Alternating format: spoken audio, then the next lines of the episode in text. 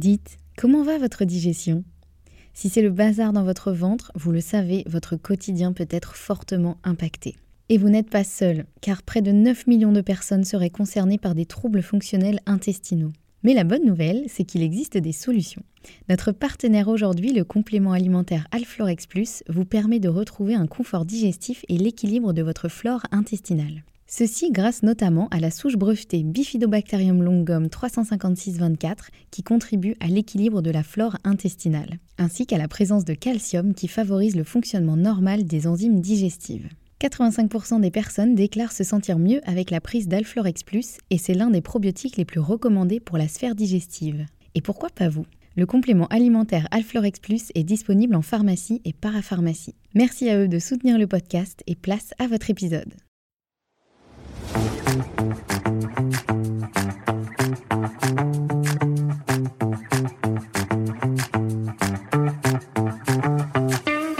Bienvenue sur le podcast Bien dans mon ventre, le podcast à destination de toutes les personnes qui veulent faire la paix avec leur ventre et des professionnels de santé qui veulent approfondir la prise en charge des troubles digestifs.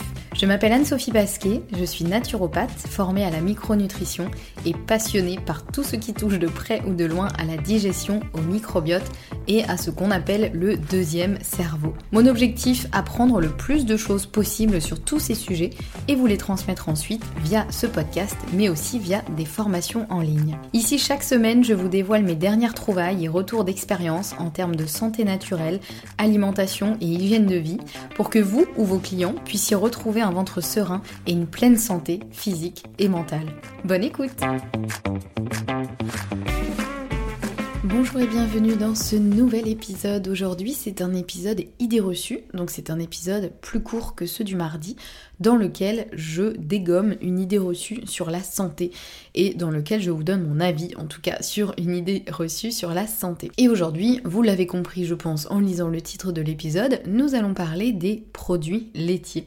Donc la semaine dernière, je vous ai fait un épisode sur le pain, effectivement, avec cette idée reçue, tous les pains se valent, tous les pains sont bons pour la santé ou tous les pains sont mauvais pour la santé eh bien on va faire pareil avec les produits laitiers. Donc on va voir effectivement un petit peu ce qui différencie les produits laitiers et euh, du coup, est-ce qu'on peut dire que tous les produits laitiers sont bons pour la santé ou sont mauvais pour la santé? Bon, vous me connaissez un petit peu maintenant, je pense. Vous savez qu'en général, ma réponse est plutôt mesurée et plutôt modérée. Donc effectivement, je vous dirais que ça dépend. voilà. Est-ce que les produits laitiers sont bons pour la santé ou mauvais pour la santé? Eh bien, ça dépend. Je sais que ça peut surprendre parce que en naturopathie, on a un petit peu ce truc de il faut éliminer le gluten et les produits laitiers parce que ce sont effectivement plutôt des aliments plutôt pro-inflammatoires, plutôt euh, euh, pourvoyeurs de mucosité, etc. Euh, mais c'est pas forcément ni tout blanc ni tout noir. C'est vrai que en naturopathie, il y a aussi quand même quelque chose qui est très important, qui est l'individualisation. Donc c'est pour ça que ma réponse, elle est souvent ça dépend, parce qu'en fait, ça va vraiment dépendre des personnes, effectivement. Il y a des personnes pour qui les produits laitiers vont être vraiment pas intéressant, voire presque dangereux, pour plein de raisons. Et il y a des personnes chez qui les produits laitiers pourront au contraire être intéressants au niveau santé et au niveau nutritionnel surtout. Mais en partant de ce constat-là, il faut quand même faire une grande différence parmi les produits laitiers. Tout comme je l'ai fait avec le pain la semaine dernière, aujourd'hui je vais vous expliquer un petit peu la différence entre différents produits laitiers et on va voir ceux qui sont effectivement les plus intéressants et ceux qui sont plutôt au contraire à éviter. Alors déjà, il y a une différence entre des produits laitiers fermentés ou non. C'est-à-dire, est-ce qu'on prend plutôt du lait, donc qui est le produit laitier de base, qui est vraiment le, la matière première pour euh, tous les produits euh, laitiers. Euh, est-ce qu'on prend du lait qui du coup lui n'est pas fermenté, souvent à l'inverse il est plutôt pasteurisé, donc c'est-à-dire qu'on l'a fait chauffer à très haute température puis refroidi, ce qui élimine toutes les bactéries dedans, donc il est vraiment euh, quasiment stérile, quasiment hein, je dis, parce qu'évidemment il en reste toujours un peu, mais voilà, par rapport à un lait tout fraîchement sorti de la vache, en général le lait qu'on a dans les bouteilles, il est pasteurisé.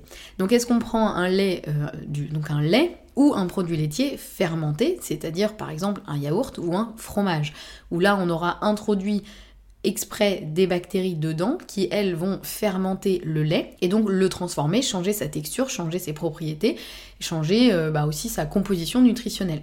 Donc déjà ça c'est important. Déjà en termes de teneur en lactose, il y a certaines personnes qui ne peuvent pas boire du lait mais qui par contre peuvent manger du yaourt ou manger du fromage, tout simplement parce que la teneur en lactose n'est pas la même. Il y a beaucoup plus de lactose dans du lait que dans un fromage par exemple. Alors ça dépend lesquels, mais euh, voilà, si on caricature un petit peu, si on, on prend les grandes lignes comme ça, c'est effectivement le cas. Donc déjà du point de vue effectivement euh, du, lactose, c'est quand même quelque chose d'important.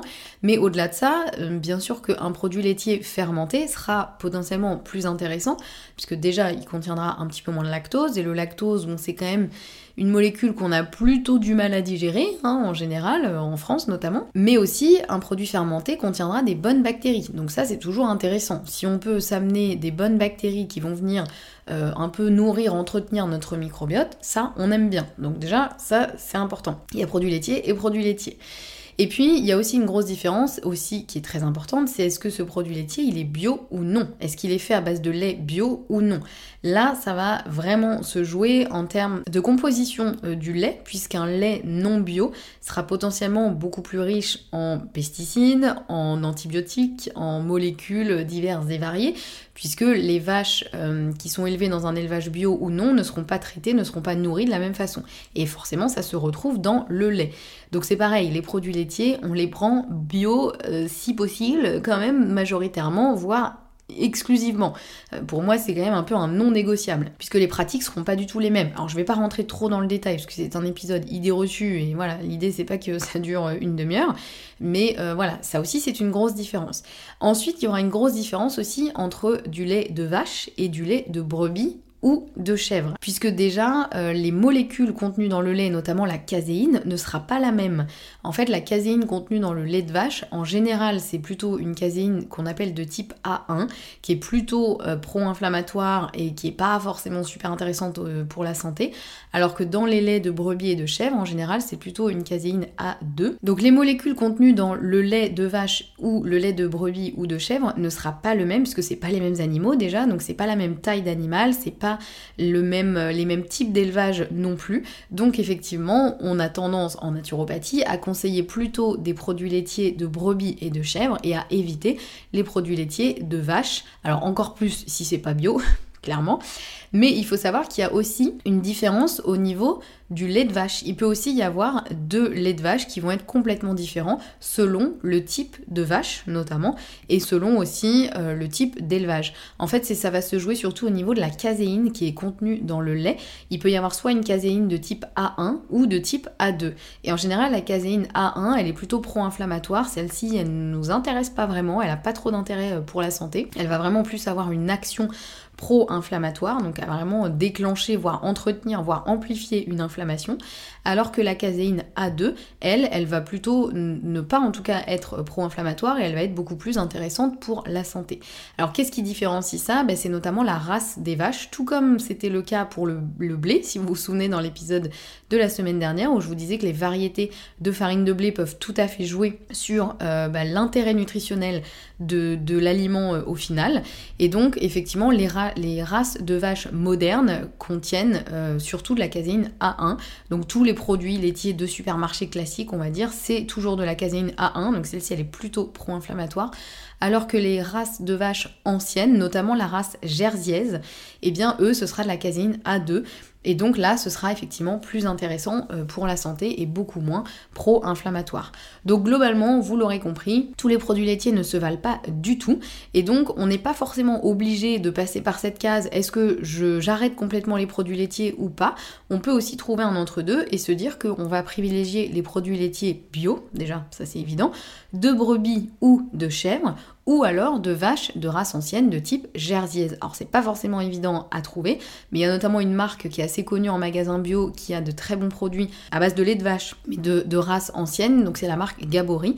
Euh, donc pareil, je ne suis pas payée pour vous parler de, euh, ça, euh, mais c'est voilà, si ça peut vous aider un petit peu à trouver, il y en a dans pas mal de magasins bio, donc les produits Gabori sont plutôt à privilégier puisqu'ils ont des, races de vaches anciennes, donc qui contiennent la caséine A2 qui est beaucoup plus intéressante.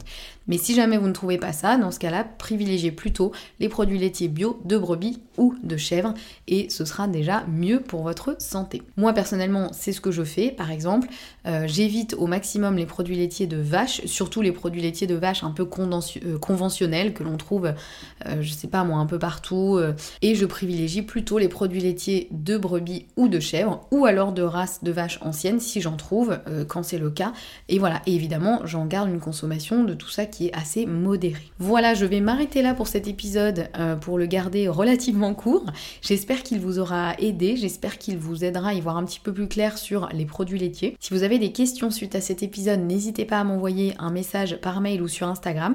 Je suis toujours ravie d'échanger avec vous. Et si vous aimez cet épisode et si vous aimez le podcast, pensez à laisser un avis sur votre plateforme d'écoute préférée. On se retrouve la semaine prochaine avec un nouvel épisode et en attendant, prenez bien soin de vous.